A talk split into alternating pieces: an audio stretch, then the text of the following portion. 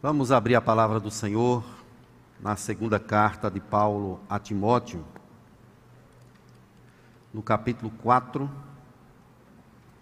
Segunda carta de Paulo a Timóteo, capítulo 4.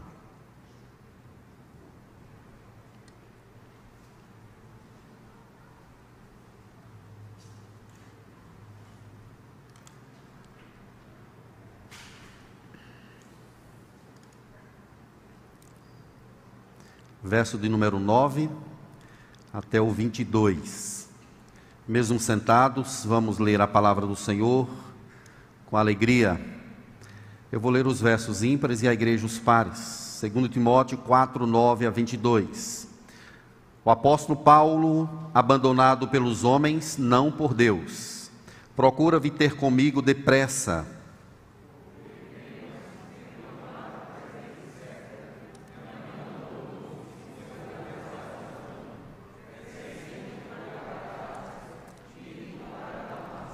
Somente Lucas está comigo. Toma contigo Marcos e traze-o, pois me é útil para o ministério. Quando vieres, traze a capa que deixei em Troade, em casa de Carpo, bem como os livros, especialmente os pergaminhos.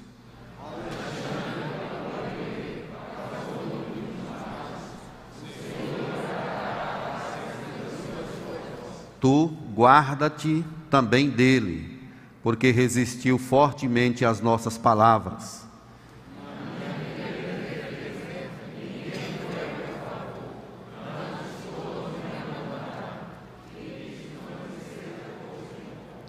Mas o Senhor me revestiu e o Senhor me assistiu e me revestiu de forças, para que por meu intermédio a pregação fosse plenamente cumprida e todos os gentios a ouvissem, e fui libertado da boca do leão.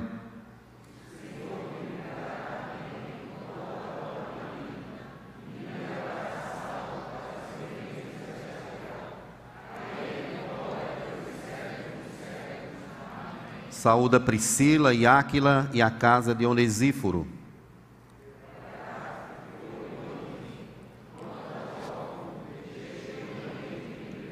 Apressa-te a vir antes do inverno. Eubulo te envia saudações.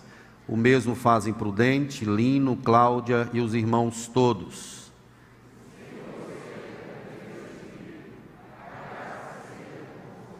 Amém. Vamos orar pedindo ao Senhor que nos ajude a entender a Sua palavra. Curve sua cabeça. Deus nos ajude nessa noite. Precisamos de Ti precisamos da unção do Teu Espírito. Tendo lido a Tua palavra, agora declaramos a nossa inteira dependência do Teu Espírito. Nos dá sensibilidade espiritual para ouvir e entender a Tua voz nesta hora, em nome de Jesus. Amém. Meus irmãos, a vida do apóstolo Paulo impressiona a todos nós. Ele foi alguém que foi chamado diretamente por Jesus e comissionado para a realização de uma grande obra que era a pregação do Evangelho. A dedicação dele seria tamanha que ele finalmente seria sentenciado à morte por um império, por um imperador, pelos homens por causa desse Evangelho. Em cumprimento à palavra de Jesus, dita lá no capítulo 9 de Atos, ele vai ver como importa sofrer pelo meu nome. Foi isso que Cristo falou a ele quando Cristo o encontrou, quando Cristo lhe salvou. E ele então passa por grandes apuros, grandes tempestades. Ele passa pelo julgamento dos homens. Ele próprio diz que passou frio, passou fome, passou sede, sabe o que é sofrer. Mas diz que a sua fé estava posta em Deus, que Deus o fortalecia em todas as coisas. Essa parte que nós lemos aqui dessa carta a Timóteo, Paulo está no final da sua vida. É fim de carreira para ele. Daqui a pouco, de fato, ele vai ser sentenciado à morte pelo imperador. E ele vai morrer aí por conta da fé que ele pregou, por conta desse evangelho que ele viveu de forma grandiosa e amorosa. Mas Paulo, ele quer muito ver a Timóteo, ele quer muito ver esse jovem pastor. Essa carta, junto com a primeira carta e a carta a Tito, forma aí o trio de cartas pastorais. São orientações que o apóstolo dá a jovens pastores de como eles devem proceder na casa de Deus, como deve ser o comportamento deles na igreja do Senhor Jesus. Paulo está desejoso de ver a Timóteo. Ele já havia sido preso uma vez em Roma e Deus interveio, abençoou e ele foi liberto da primeira prisão. Ele está preso novamente por causa desse evangelho que ele prega, mas agora ele será livre, será libertado, mas em uma outra categoria. Ele será liberado agora para morar eternamente com o Senhor. E aqui nós vemos ele nos ensinando lições muito preciosas para o nosso coração. E eu quero tomar aqui uma palavra que está aí no verso 21 para a gente tematizar a nossa exposição. Apressa vir ter comigo antes do inverno. Então vamos conversar um pouco sobre essa palavra antes do inverno. Aqui Paulo nos ensina questões muito importantes em nossa caminhada. Isso é que enche o meu coração é, de amor pelos escritos e pela vida de Paulo, porque mesmo na iminência da morte, ele está ensinando, ele está mostrando, ele está dizendo, ele está apontando um caminho. Esse homem é cheio de alegria, mesmo sabendo que daqui a pouco ele vai morrer. Ele escreveu a carta aos Filipenses também nessa condição. E ele diz assim: Alegrai-vos sempre no Senhor, outra vez digo, alegrai-vos. Isso foge muito ao nosso, à nossa perspectiva humana. Como é que a gente vê um homem que está na iminência da morte ainda com essa alegria toda, com esse entusiasmo todo? Então, esse é o apóstolo Paulo. Certamente havia algo de sobrenatural em sua vida, era a mão de Deus, era o toque de Deus, era a graça de Deus conduzindo a sua história e dessa forma ele é capaz de expressar esse sentimento de amor por Deus, de instrução à igreja, mesmo diante da possibilidade da morte. E aqui ele nos ensina algumas coisas. A primeira delas é que antes do inverno devemos nos preparar para decepções. Ele diz aí no verso 10, 14 e 16 das suas decepções. Primeiramente, ele fala sobre um homem chamado Demas. Demas, ele era um companheiro de Paulo na obra missionária. Lá em Filemão aparece Demas junto com Lucas, o médico, né, trabalhando na companhia de Paulo. Mas veja como Paulo expressa aí o seu sentimento a respeito desse homem. Demas, tendo amado o presente século, me abandonou. Isso é algo triste porque é o resultado de uma, uma vida de fracasso, esse Demas. Ele trabalhou na obra missionária, ele foi companheiro de Paulo, mas agora ele ama o presente século. E essa expressão não é simplesmente que ele saiu por sair. Ele saiu porque percebeu o mundo. Ele foi atraído pelo mundanismo é fato que ele apostatou. E quem se apostata é porque nunca foi. Não existe apostasia para gente crente, para gente de Deus, gente que tem fé. Apostasia existe para as pessoas que estão ali achando que são, mas na verdade não são. É o caso de Demas. Ele estava presente, assim também como Judas. Ele viu os milagres, ele viu a pregação do Evangelho, ele ouviu o evangelho que muda, que transforma. Ele viu gente sendo transformada. Mas o texto diz aí que ele amou o presente século. E ele abandona a Paulo. Algumas pessoas aí também saem de cena por permissão do próprio apóstolo para cuidar dos trabalhos que floresciam em outras regiões, como Crescente, que foi para a Galácia, Tito foi para a Dalmácia. Aí ele diz: somente Lucas está aqui comigo. Só Lucas está aqui comigo. Então, meus irmãos, o que ele está dizendo aqui é que antes do inverno nós temos de nos preparar para passar por decepções. Ele cita uma outra questão aqui, que é Alexandre. Ele diz que um tal de Alexandre, verso 14, o latoeiro, me causou grandes males. O Senhor lhe dará a paga segundo as suas obras. Esse homem resistiu à pregação de Paulo. Talvez ele tivesse sido um disseminador de heresias, onde Paulo passava pregando, ele ia atrás, como que fosse desfazendo a pregação de Paulo, o ensino do evangelho. Então Alexandre, o latoeiro, ele é um causador de tumulto, ele é um homem que vai de encontro ao evangelho. Paulo está pregando e ele está desfazendo aquilo que Paulo está anunciando. Então vejam que Paulo está passando por decepções. Demas me abandona, Alexandre o latoeiro me causa grandes males. Mas olha o coração desse homem. Ele não joga aquela praga em Alexandre, dizendo assim: tomara que morra essa miséria. Ele diz assim que o Senhor lhe dê a paga. O Senhor vai o Senhor vai lidar com ele. Mas tem aqui, meus irmãos, uma outra questão, uma outra decepção que ele passa aí no verso 16, que ele diz assim: "Na minha primeira defesa, na primeira defesa dele, era assim que funcionava o tribunal romano, Primeiro ele se ajuntava para um reconhecimento, para uma incriminação da pessoa, e depois começava uma espécie de processo. Aí Paulo certamente entrou naquele lugar procurando alguém da igreja de Roma. Quem sabe ele entrou naquele lugar e olhou assim para os rostos das pessoas e não viu ninguém conhecido. Ninguém que pudesse ali dar uma palavra por ele. Ninguém que pudesse dizer assim: olha, esse homem é um homem de Deus, é um servo de Deus, ele é um cidadão romano. Paulo diz aí que na minha primeira defesa, ninguém foi a meu favor. Olha a outra questão: todos me abandonaram.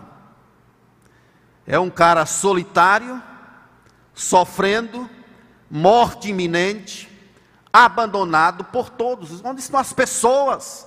os líderes da igreja de Roma. Paulo está sozinho.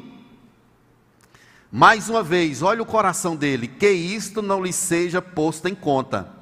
Isso é o que me, isso é o que me impressiona. Ele falou sobre Alexandre, dizendo que Deus lhe pague, e agora, com diante desse tribunal, que ninguém foi a seu favor, ele diz que isso não lhe seja posto em conta. É como se ele tivesse vislumbrando a perspectiva maior, sobrenatural, algo de Deus. É como se ele não estivesse enxergando apenas as coisas da terra, o abandono dos homens. Os olhos dele estão postos no Senhor. Aqui, meus irmãos, nós somos ensinados de que antes do inverno devemos nos preparar para passar por decepções. Aqui na terra, elas vão acontecer. Certamente acontecem com você e comigo. Pessoas por quem você nutria aquela expectativa, de repente elas te abandonam, elas te traem, elas fazem pouco caso de você. Isso é uma resposta direta a um estado de pecado. O homem é pecador. Não há como não haver essas decepções, essas angústias na caminhada. Elas são próprias da nossa história. O problema é que às vezes nós esperamos do homem aquilo que ele não pode nos dar. E aí nós nos decepcionamos, nos frustramos, nos angustiamos. Mas como Paulo nos ensina aqui, os nossos olhos precisam estar postos em Deus. Este não nos abandona. Jamais. Um pai pode abandonar um filho, um filho pode abandonar um pai, o irmão abandona outro. Qualquer um de nós pode ser abandonado em circunstâncias diversas da vida por homens. Mas o certo é que Deus jamais nos abandonará. Antes do inverno, nós aprendemos aqui uma segunda questão, meus irmãos, é que é tempo de reparos. O verso 11, ele diz assim: Somente Lucas está comigo. Toma contigo Marcos e traze-o, pois me é útil para o ministério.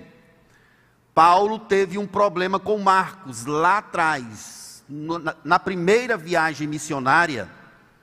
Marcos foi nessa viagem e voltou de certo ponto para Jerusalém. E deixou Paulo e Barnabé sozinhos. Quando foi na segunda viagem missionária, Marcos está querendo ir novamente. E Paulo disse assim: Você não vai não. E Marcos disse: Eu vou. Você não vai. E Barnabé então entrou na defesa de Marcos. Ele vai, e ficou aquele negócio. Ele não vai. Barnabé então disse: Olha, Paulo, você segue seu caminho, e eu e Marcos vamos por outra direção. Então Paulo toma Silas e segue mesmo. E Marcos vai com Barnabé para outra direção. Então aconteceu ali uma situação adversa.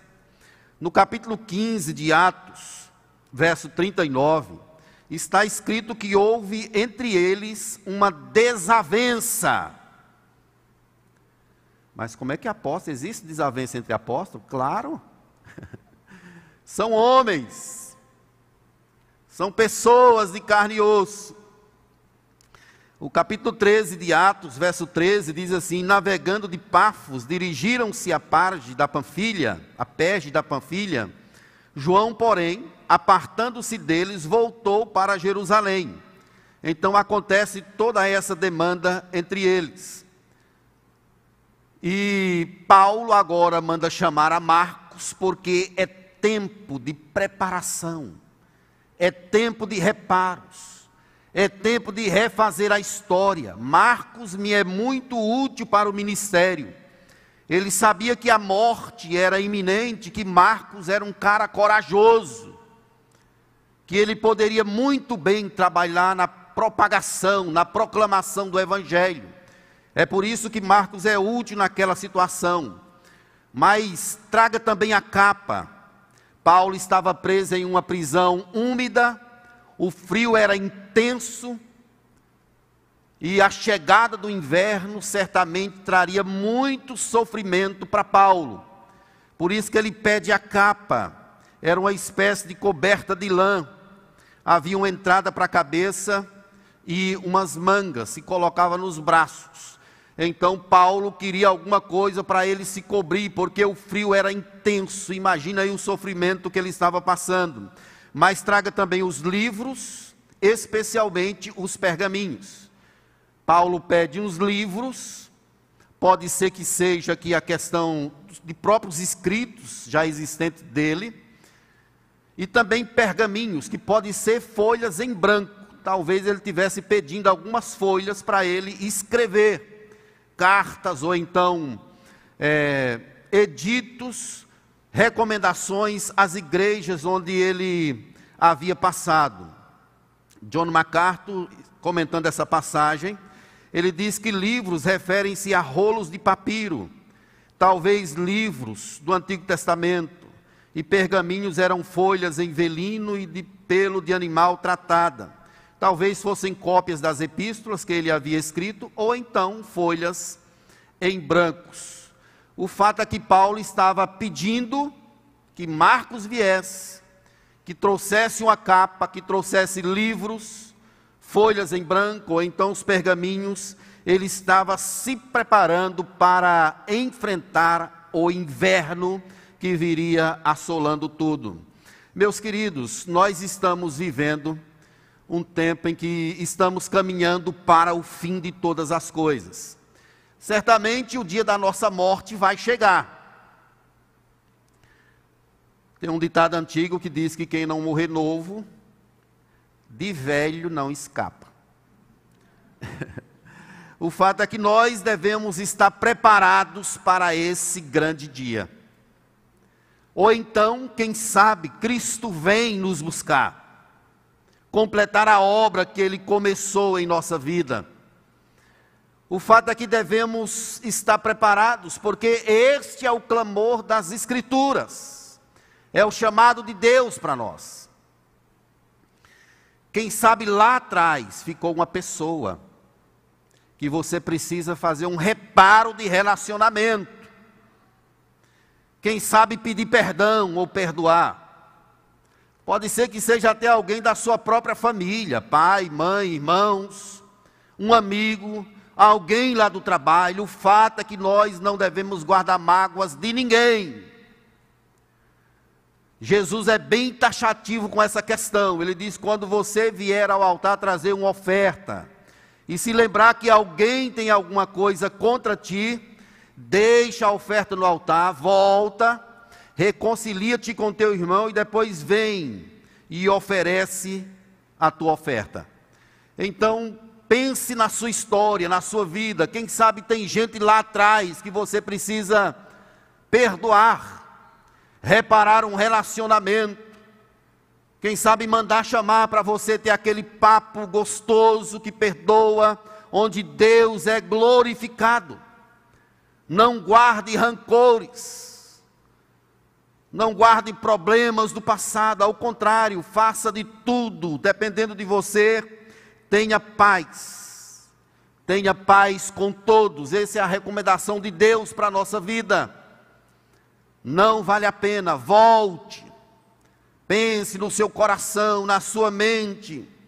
Veja aquela pessoa, nós estamos num tempo de preparação. Nós estamos vivendo essa iminência da nossa vida. A morte é a coisa mais certa que temos. A vida não é certa, mas a morte é. A Bíblia diz que há tempo de nascer e tempo de morrer. Nós nascemos, estamos caminhando para esse dia. Nesse interregno, nesse tempo que Deus nos deu, é necessário nós prepararmos o nosso coração na presença do Senhor. É isso que Paulo está fazendo aqui. Traga marcos, traga os pergaminhos, traga umas folhas, traga algumas coisas, traga a capa. É tempo de preparação. Tem uma terceira questão que esse texto nos ensina, meus irmãos. Antes, antes do inverno, é tempo de confiar em Deus. É tempo de confiar plenamente o Senhor, no Senhor. Paulo diz no verso 16 que na sua primeira defesa ninguém foi ao seu favor, a seu favor. Antes todos o abandonaram. Mas no verso 17, olha o que, que ele diz aí. Mas o Senhor me assistiu e me revestiu de forças, para que por meu intermédio a pregação fosse plenamente cumprida e todos os gentios a ouvissem, e fui libertado da boca do leão. Os homens me abandonaram, mas Deus me assistiu. Essa palavra assistiu é uma palavra técnica, que ela significa um advogado é a defesa que um advogado faz em relação a alguém que está sendo julgado. Ele vai defender aquela pessoa. Então, Paulo está dizendo que todos me abandonaram, mas Deus foi o meu advogado. Deus me defendeu. E não apenas isso, mas ele me revestiu de forças. Olhem como Deus é maravilhoso. Deus defendeu o apóstolo e o revestiu de forças. É por isso que ele diz lá em Filipenses 4,13: Tudo posso naquele que me fortalece. Como é que alguém está vivendo nessa situação, e preso, morte iminente, e diz: Tudo posso naquele que me fortalece? Certamente é por causa desse sobrenatural natural de Deus dessa graça, desse revestimento do Senhor. Deus pegou a Paulo e o fez ver perspectivas sobrenaturais, grandiosas. É por isso que ele diz que a morte era lucro. É por isso que ele diz que tinha desejo de partir e estar logo com Cristo, que é incomparavelmente melhor. Deus o assistiu e o revestiu de força, porque tinha um propósito, e o propósito era a pregação do Evangelho. O nome de Deus deveria ser conhecido, e isso seria feito através do apóstolo. É por isso que Deus age, que Deus o abençoa, que Deus o defende, que Deus o livra, que Deus o direciona. Mas não apenas isso, Deus o livrou da boca do leão. Essa palavra aqui, meus irmãos, essa expressão da boca do leão, significa aquilo que o imperador estava para fazer com ele. O leão é uma referência direta aqui ao imperador. Havia um desejo de matar a Paulo, de decretar logo a sua morte. Mas só que quem tem a palavra final para todas as coisas é Deus. O tempo é o tempo de Deus. Como Deus abençoou a vida dele. Por isso que Paulo confia em Deus. Deus o assistiu, Deus o revestiu de força, Deus o livrou da boca do leão.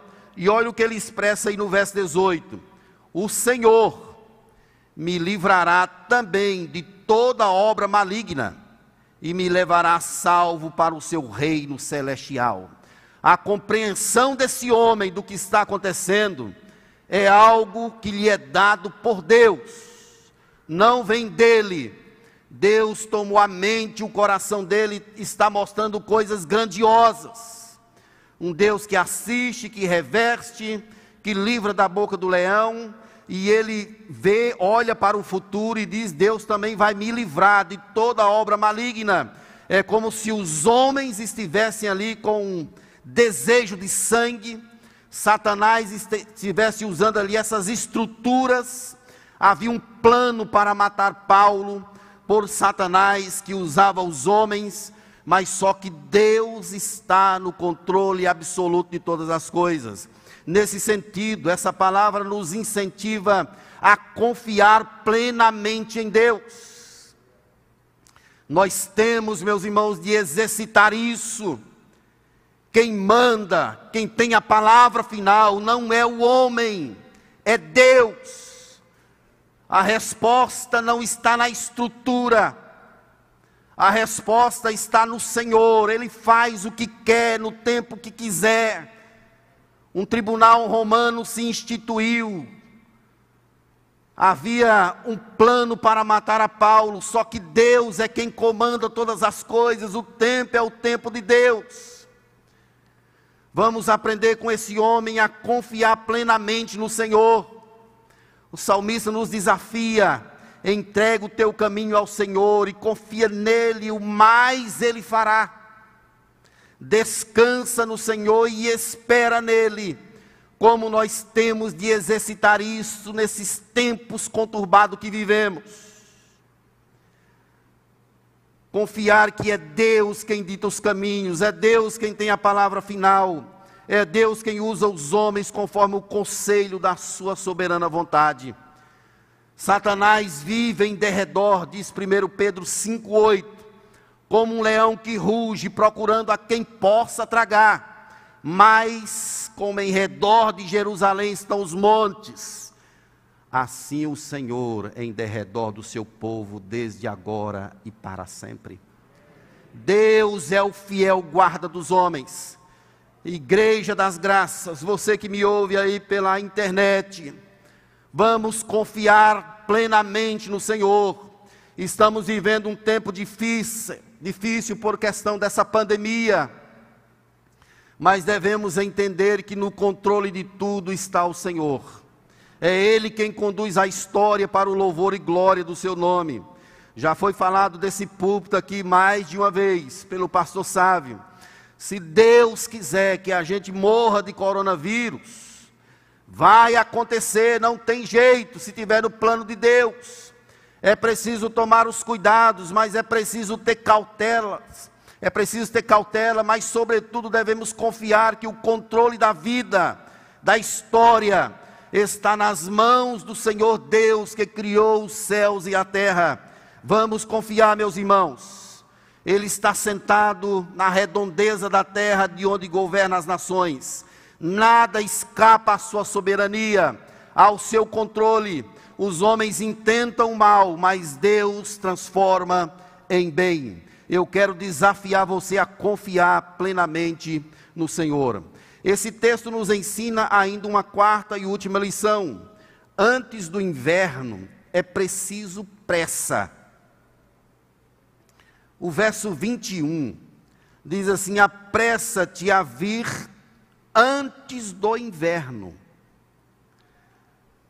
É um pedido que Paulo está fazendo. Se chegasse esse tempo e Timóteo não fosse até lá, Paulo não mais o veria. Não aconteceria mais. Tem um comentarista que ele diz assim: Isso porque todos os navios permaneciam no porto durante o inverno, pois era uma época perigosa demais para navegar. Se Timóteo esperasse muito tempo, perderia a oportunidade de viajar ao encontro de Paulo, e seria tarde demais. Ele deveria fazer aquilo agora. É por isso que Paulo diz assim: Olha, venha depressa apressa-te. Ele repete isso duas vezes, no verso 9, procura vir ter comigo depressa, e aí no verso 21 ele diz outra vez: apressa-te antes do inverno. Meus irmãos, quando nos referimos ao Evangelho, eu tenho uma impressão de que alguns de nós podem ser muito morosos nas coisas de Deus. O tempo urge. Não podemos estar marcando passo em relação a voltar o nosso coração completamente para o Senhor, em fazer aquilo que deve ser feito, no tempo e na hora de Deus. O salmista diz assim: Hoje, se ouvirdes a sua voz, não endureçais o vosso coração. O tempo é agora, o tempo é hoje. Não, deixa para amanhã. O ano que vem, mês que vem. Tem um hino que não quero discutir a teologia, mas ele diz assim: amanhã pode ser muito tarde. Meu amigo, hoje tens a escolha: vida ou morte, qual vais aceitar? Amanhã pode ser muito tarde. Hoje Cristo te quer libertar. Nós devemos ir a Jesus, venham, é o chamado do profeta Isaías. Vinde, buscai ao Senhor enquanto se pode achar, e invocai-o enquanto ele está perto. Paulo sabia que não tinha mais como Timóteo ir se ele não saísse imediatamente, se ele não fosse logo. O inverno chegaria e ele não mais veria o apóstolo. Ou ele morreria de frio, ou então Timóteo certamente não veria, porque Paulo, se não morresse de frio, seria sentenciado à morte, conforme aconteceu. Meus irmãos, nós temos de ser diligentes em relação àquilo que Deus quer para mim e para você. Nós temos de ser diligentes. Se a gente não cuidar, nós seremos tomados por uma espécie de preguiça espiritual, por uma letargia, por uma frieza espiritual. Ah, não tenho vontade de orar. Você tem de orar até sentir vontade. Não tenho vontade de ir para a igreja. Você tem de ir para a igreja, para o culto, porque é um chamado de Deus, mesmo sem vontade. Volte o seu coração para Deus urgentemente. Deus não está de brincadeira. Ele não estava brincando quando enviou o seu único filho para morrer em nosso lugar. Nós não podemos ficar naquele negócio de vou, não vou, estou, não estou, estou, não estou, sou, não sou. nós precisamos viver a vida de Deus com amor, com empenho, com entusiasmo, urgentemente. Não podemos, irmãos, dar espaço para a entrada de desânimo em nossa vida, porque nós temos uma natureza pecaminosa e tendentes mesmo para a clausura espiritual. Temos de ter cuidado com isso. Quantos que corriam bem, e de longe agora vão. É preciso ter cuidado com isso e ir depressa, correndo para os pés de Cristo, voltando nosso coração completamente para o Senhor. Busque-o enquanto você pode achar, invoque-o enquanto ele está perto. Eu quero concluir, meus irmãos, trazendo algumas aplicações.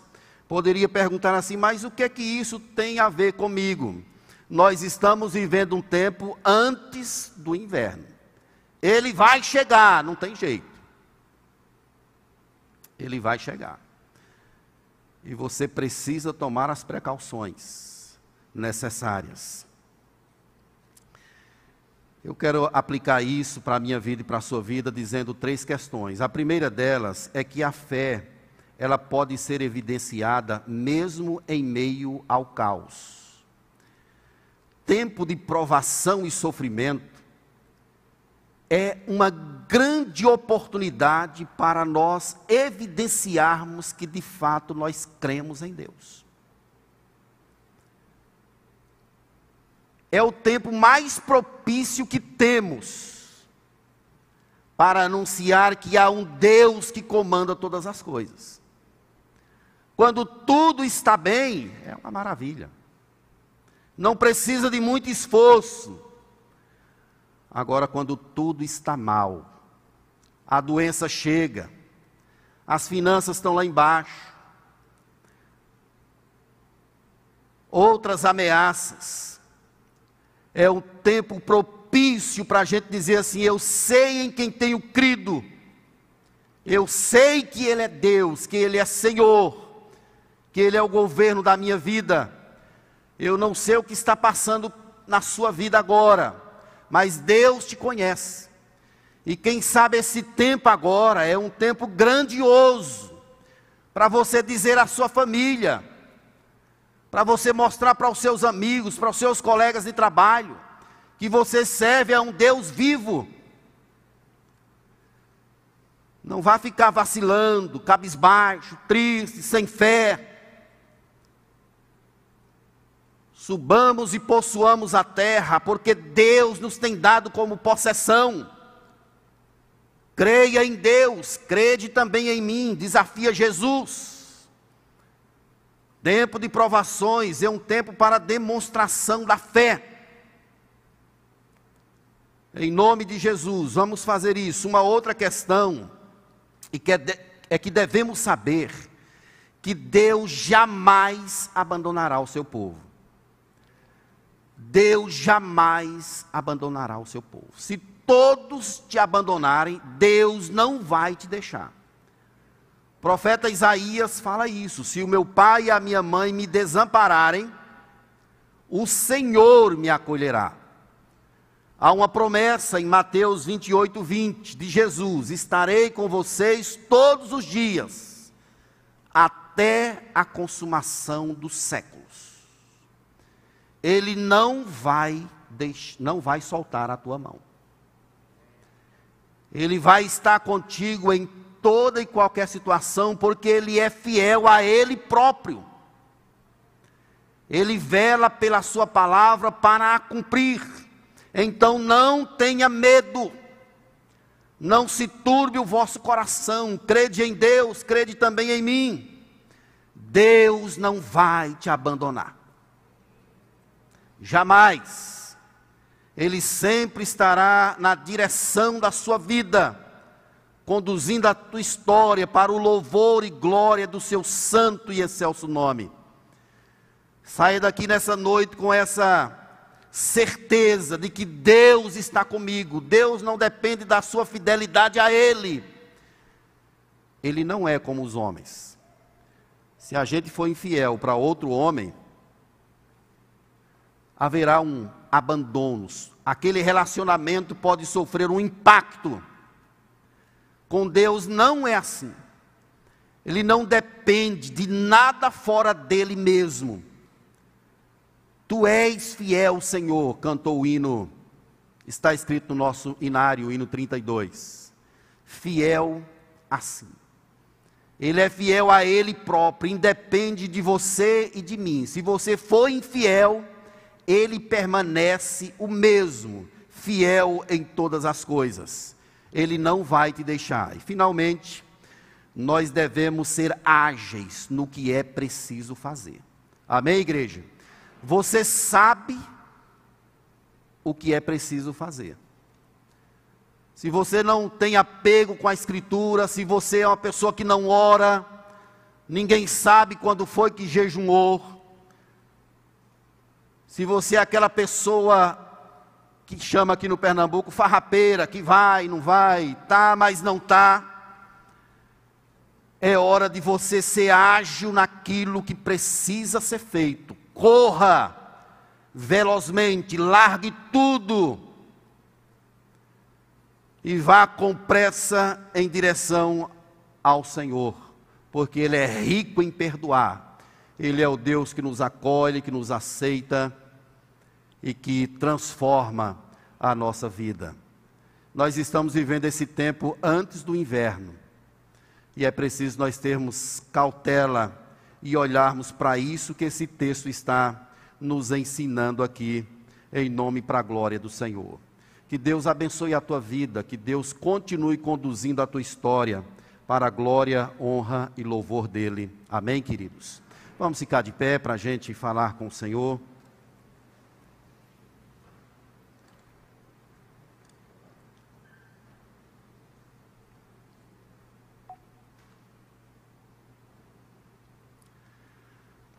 Vamos chamar a turma do louvor.